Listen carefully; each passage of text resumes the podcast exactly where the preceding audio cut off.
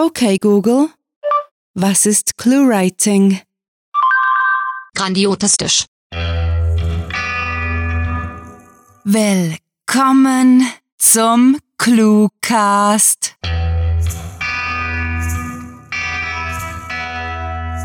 Das sind wir wieder, die Kurzgeschichtenverbreiter, Hörspaßmaximierer, Schreibenthusiasten, Literaturfanatiker und Podcast-Welteroberer. Und wir haben wie üblich eine neue Geschichte für eure Gehörgänge dabei. Ihr findet uns fast genauso grandiotastisch, wie wir uns selbst einschätzen? Ja? Dann besucht uns auf unserem Patreon-Profil und findet heraus, mit welch literarischen Extras wir eure Unterstützung belohnen. Aber zuerst viel Spaß mit der Kurzgeschichte.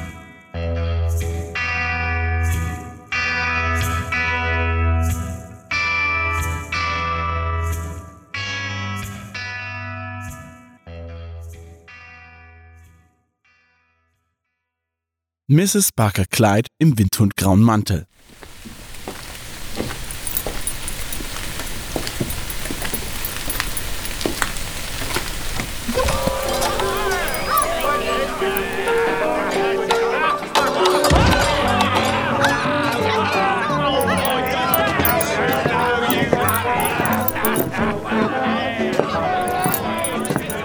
Mrs. Barker Clyde betrat den schummrigen Raum. An der Leine führte sie ihren Afghanen. Sie beide, Hund wie Dame, konnten einen vorzüglichen Stammbaum vorweisen, bloß war ihre Herkunft weniger der Zucht und mehr dem Zufall geschuldet. Oder dem Unfall, wie ihre liebe Mutter, Gott hab sie selig, die Umstände ihrer Empfängnis zu nennen pflegte. Die roten Lederhandschuhe saßen wie eine zweite Haut so wie das Notebook eines Kalbes eben zu sitzen hatte, bedeckte sie die zarten Finger einer Frau von Welt. Sie sahen sündhaft teuer aus, passend zum nadelfein karierten Kostüm, den alten Perlen und dem windhundgrauen Mantel mit Hut. Weder den Handschuhen noch Mrs. Barker Kleid war anzumerken, dass die Rente knapp, der verbleibende Atem knapper war.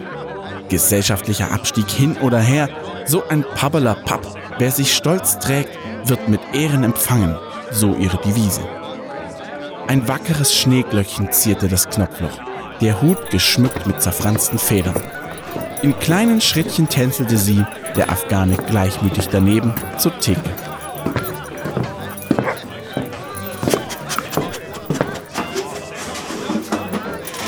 Ach, hüstete der karmesinrote Mund aus schmalen Lippen. Einen wunderschönen Abend, die werten Herrschaften. Was einst ein Blick aus Verwunderung war, ist heute zum gewohnt lächelnden Nicken verkommen. Sie war ihr lieber, die Verwunderung. Aufmerksamkeit war Mrs. Baker Clyde von Kinderstube an eine Wohltat. Man solle Nachsicht haben mit dem normalen Volk, verzeihen, wenn sie Klasse nicht sogleich erkannten, ja, sie sogar verkannten. Ihr Vater war's, der diese Lektion lehrte. Mutter, Gott hab sie selig, hätte nie so ordinär gesprochen. Guten Abend, gnädige Mrs. Baker Clyde. Heute so früh erkundigte sich Herr Struppenthal. Ein wahrlich struppiger Kauz, als wäre er allein zur Verkörperung seines Namens erschaffen worden. Der Frühling ist erschienen. Sehen Sie da? schmeichelte sie dem Blümchen in einer grazilen Geste. Das ruft nach einem Feiertrunk vor dem Dinner. Aha.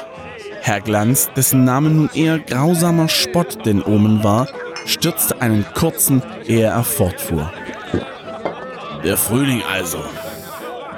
Gestern war es noch der Winter. Aber Herr Glanz, zu feiern gibt es so vieles. Das müssen Sie wissen, schalt Mrs. Baker Clyde den Sitznachbarn. Geduld mit dem Pöbel, das blieb ihr zu erlangen. Ob Winter, Frühling, Sommer oder Herbst, jede Zeit hat ihre Feste.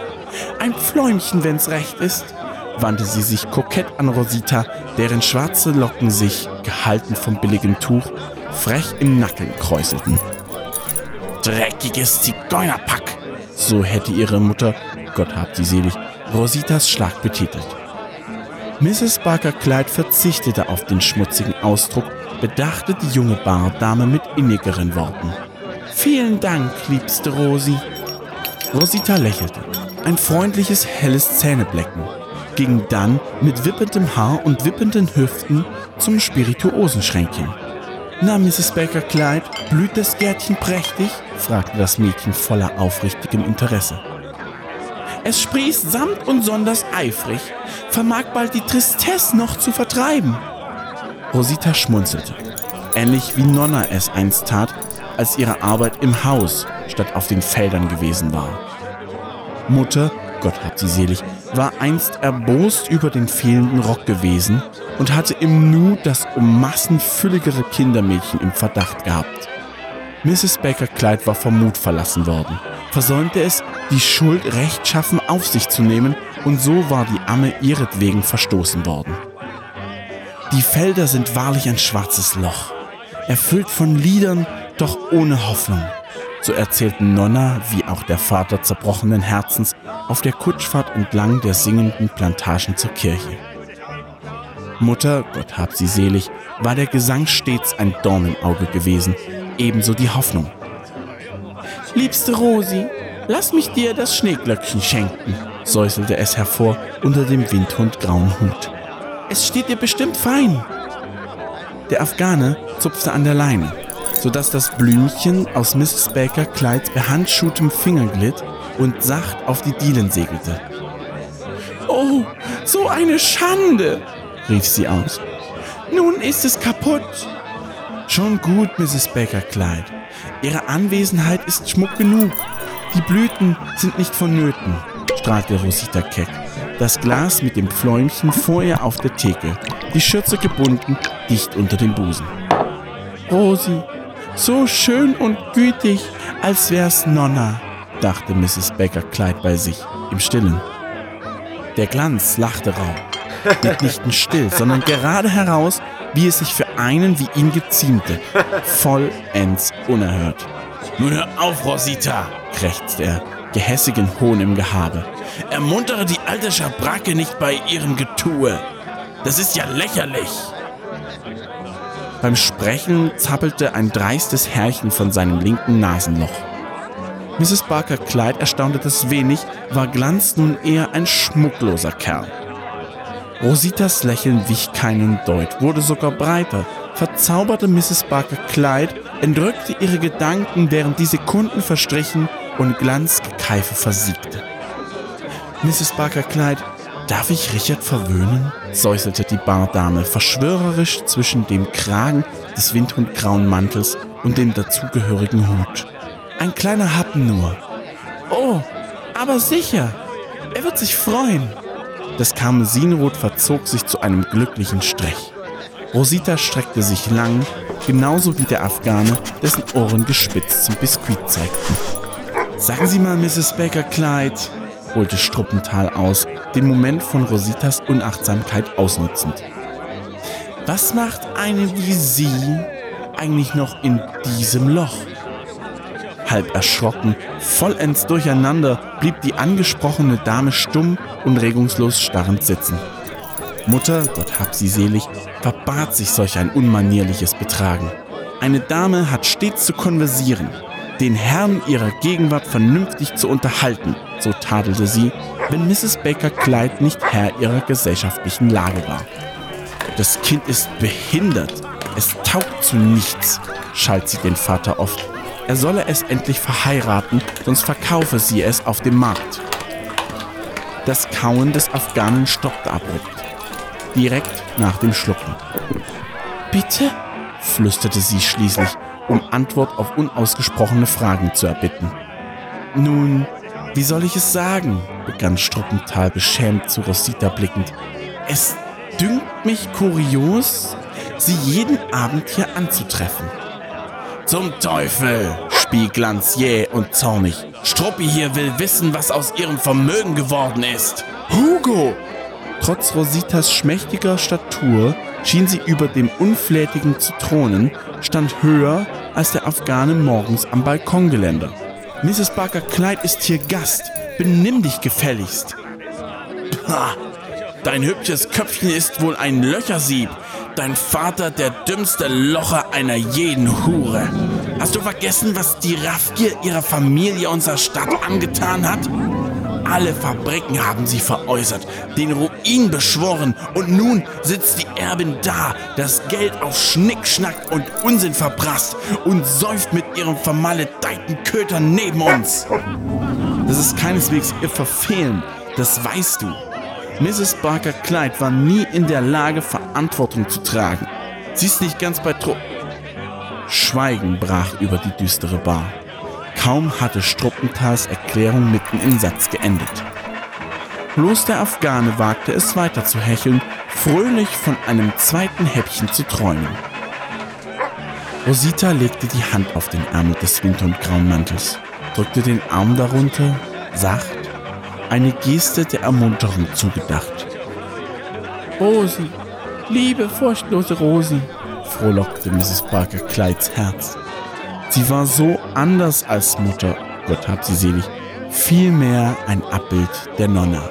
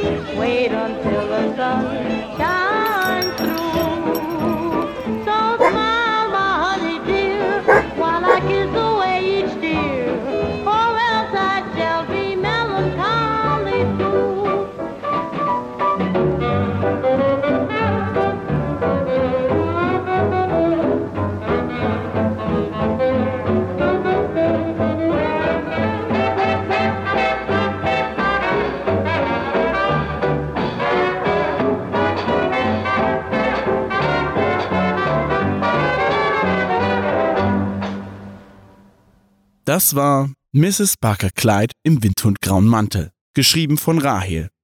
Für euch gelesen hat Michael Pietsch. Diese Kurzgeschichte spielte am vorgegebenen Setting Loch und beinhaltete die Clues Nasenloch, Schwarzes Loch, Locher, Löchersieb und Knopfloch. Seid gegrüßt und herzlich willkommen im Outro dieser Episode. Ist er nicht toll, der Cluecast, mit seinen Geschichten aus tausend und einem Genre? Wenn ihr die Vielfalt zum Hören schätzt, dann mögt ihr sie vielleicht ebenso auf eurem Display. Bei uns könnt ihr hunderte, ja, ehrlich, hunderte Kurzgeschichten entdecken und wir versprechen euch hier und jetzt, dass unsere Sammlung für jeden etwas zu bieten hat. Solltet ihr euch für eine Weile von unserem Online-Angebot losreißen können, empfehlen wir euch die Lehre mit Büchern aus unserem kleinen, feinen und ständig wachsenden Sortiment zu versüßen. Na, wie wär's? Die Cluewriter und ihre Anthologieautoren digital oder als Print in der Hand. Klingt doch wunderbar. Wunderprächtig sind ebenfalls die Sprecher, die heroischen Erzähler, die euch Kurzgeschichten bringen.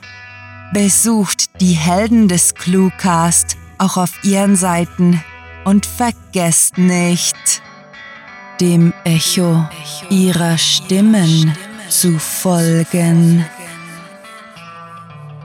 Hi, ich bin der Michael und neben dem ein oder anderen kleinen Hörspiel-Schnipselchen, bei dem ich bei Hörspielprojekt bzw. Soundtest Production zu hören war, bin ich jetzt auch noch, neben dem Cluecast natürlich, bei einem kleinen Podcast-Projekt involviert. Und zwar ist das der Erzieheralltag, bei dem ich bisschen mich weiterhin tontechnisch kreativ ausleben kann. Und ich würde mich freuen, guckt einfach mal vorbei.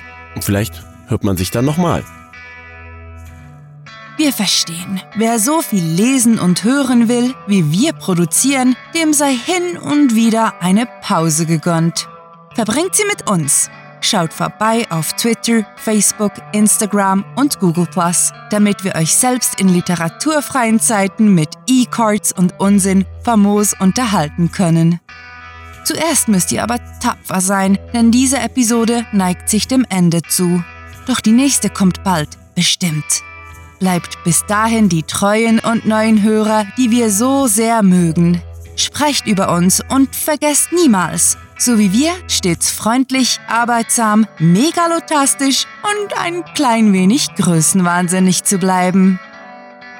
Mit fantastiliardischem Dank fürs Zuhören und den besten Wünschen. Eure Cluecaster.